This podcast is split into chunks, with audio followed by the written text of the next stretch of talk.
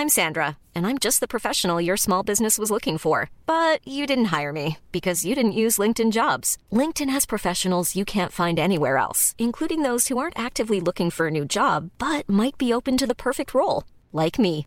In a given month, over 70% of LinkedIn users don't visit other leading job sites. So if you're not looking on LinkedIn, you'll miss out on great candidates like Sandra. Start hiring professionals like a professional. Post your free job on linkedin.com/people today.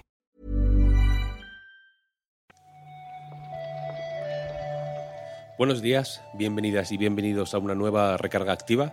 Hoy es viernes 12 de agosto de 2022. Yo soy Víctor Martínez y aquí estamos un día más para comentar la actualidad de los videojuegos. El verano sigue veraneando, así que los horarios están siendo un poquito raros. Hoy estoy yo solo. Eh, en fin, ha estado Pep y ha estado Oscar eh, cubriéndome estos días que no he podido estar tan a tope con la recarga como, como de costumbre. Pero bueno, eh, hay alguna cosita que comentar. Hoy, eh, en fin, este en verano entiendo que los días de strike son más habituales. Pero yo creo que hoy tenemos un par de cosillas interesantes que comentar. Así que nada, sin más dilación, vamos con la actualidad de los videojuegos.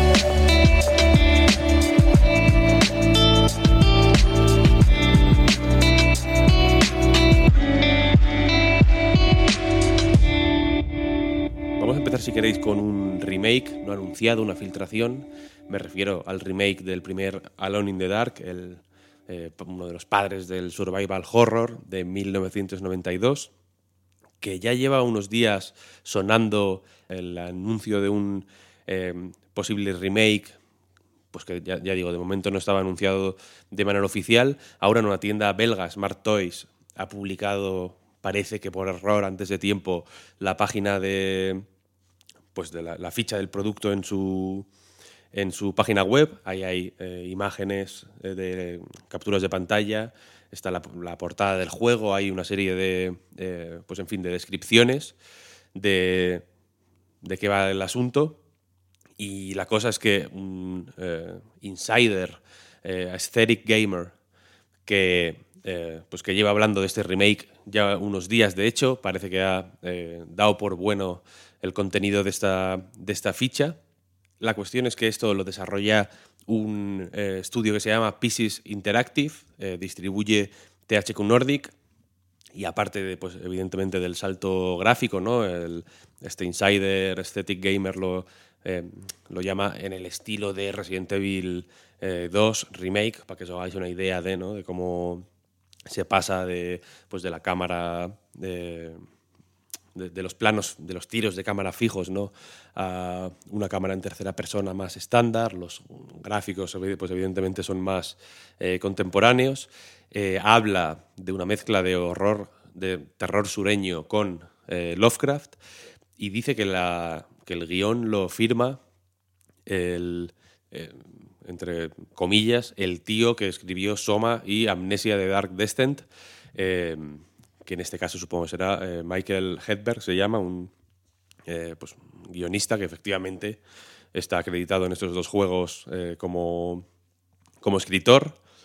Dentro de unas horas, hoy mismo, THQ Nordic, de hecho, va a emitir un showcase con, pues, algunos de sus próximos lanzamientos, ¿no? Se espera que el juego se anuncie oficialmente ahí, así que nada, si lo vemos anunciado ahí efectivamente, pues el martes, que el lunes recordemos que es fiesta, o pues en fin, os daremos la confirmación. Más cosas. Eh, Dotemu ha anunciado que Metal Slug Tactics se va, que se esperaba para eh, algún momento de 2022, se va a 2023. Este Metal Slug Tactics, recordemos que es una traducción a la estrategia táctica eh, por turnos de, pues, del clásico del el Run and Gun clásico de SNK. Lo desarrolla, un estudio que se llama Leikir y lo publica, ya digo, Dotemu.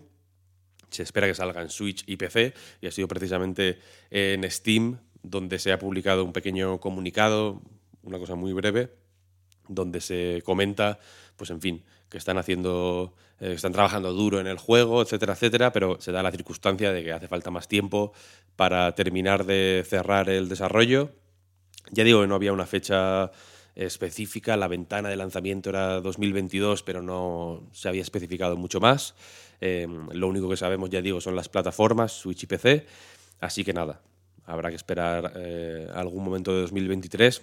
Tampoco han dicho exactamente cuándo en 2023, así que quedamos a la espera.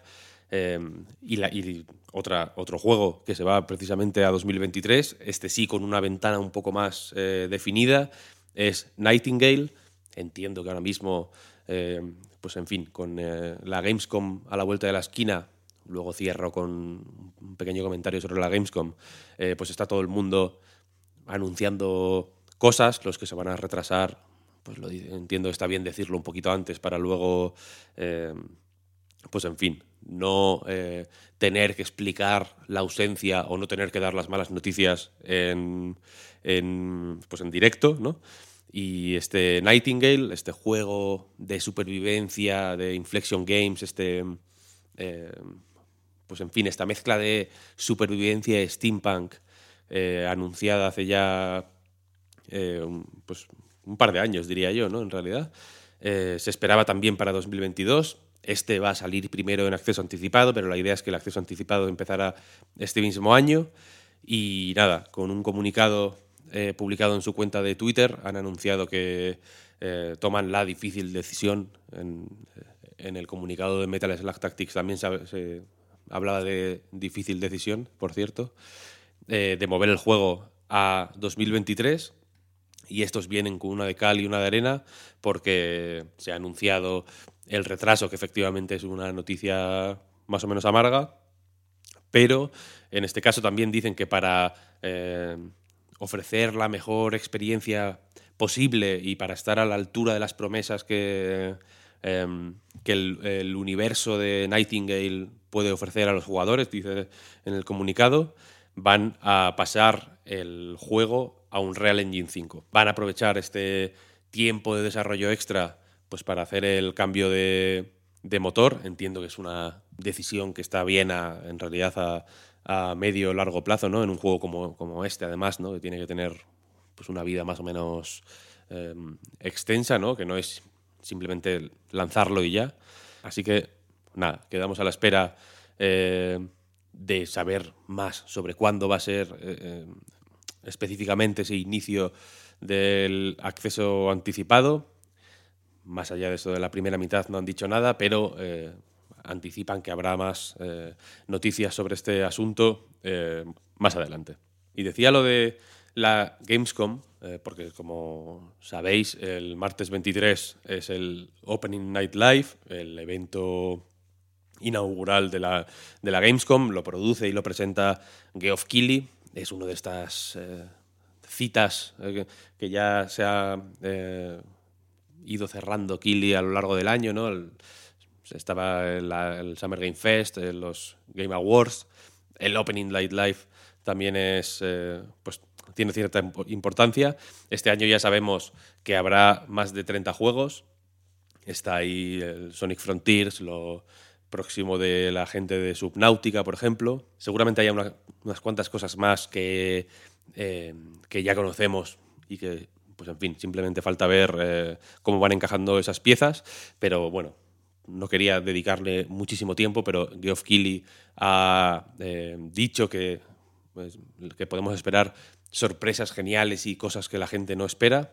Habrá que ver, entiendo que forma parte de este juego de hype, eh, pues ir anticipando cosas así de una forma un poco ambigua para que luego se cumplan o no, no tanto en función de, de, ¿no? de cosas objetivas y cuantificables sino un poco en base a la película que cada uno se haya montado en la cabeza. Eh, pero bueno, me, hacía gracia porque contrasta con, eh, pues en fin, un poco con la narrativa que se formó alrededor del Summer Game Fest, por ejemplo, donde de hecho, eh, de una manera bastante más explícita, animaba a no esperar mucho, ¿no? en plan, tampoco os volváis locos, que luego pasa lo que pasa. Pero bueno, habrá que ver qué se anuncia, seguro que cae algún jueguillo interesante. Y hasta aquí la recarga activa de hoy. Eh, la última de la semana. Os deseamos un, eh, buen fin de.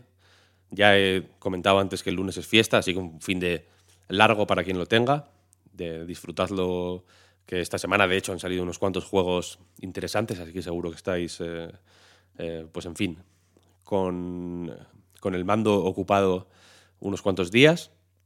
Y nada más, muchas gracias a todo el mundo por seguirnos, por escucharnos, por leernos en anadians.com, por apoyarnos en patreon.com barra eh. Y nada, hasta la semana que viene. Chao, chao.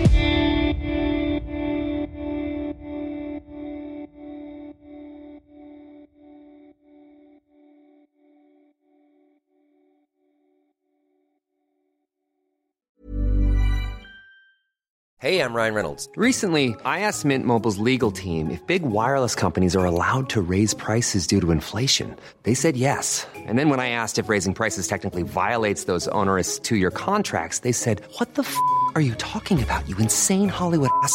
So to recap, we're cutting the price of Mint Unlimited from $30 a month to just $15 a month. Give it a try at mintmobile.com slash switch. $45 up front for three months plus taxes and fees. Promo rate for new customers for limited time. Unlimited more than 40 gigabytes per month. Slows. Full terms at mintmobile.com. Hi, I'm Daniel, founder of Pretty Litter. Cats and cat owners deserve better than any old-fashioned litter. That's why I teamed up with scientists and veterinarians to create Pretty Litter. Its innovative crystal formula has superior odor control and weighs up to 80% less than clay litter. Pretty Litter even monitors health by changing colors to help detect early signs of potential illness. It's the world's smartest kitty litter. Go to prettylitter.com and use code ACAST for 20% off your first order and a free cat toy. Terms and conditions apply. See site for details.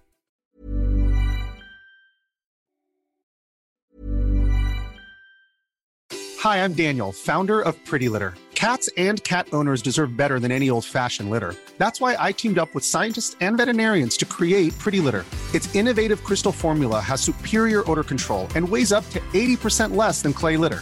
Pretty Litter even monitors health by changing colors to help detect early signs of potential illness. It's the world's smartest kitty litter. Go to prettylitter.com and use code ACAST for 20% off your first order and a free cat toy. Terms and conditions apply. See site for details.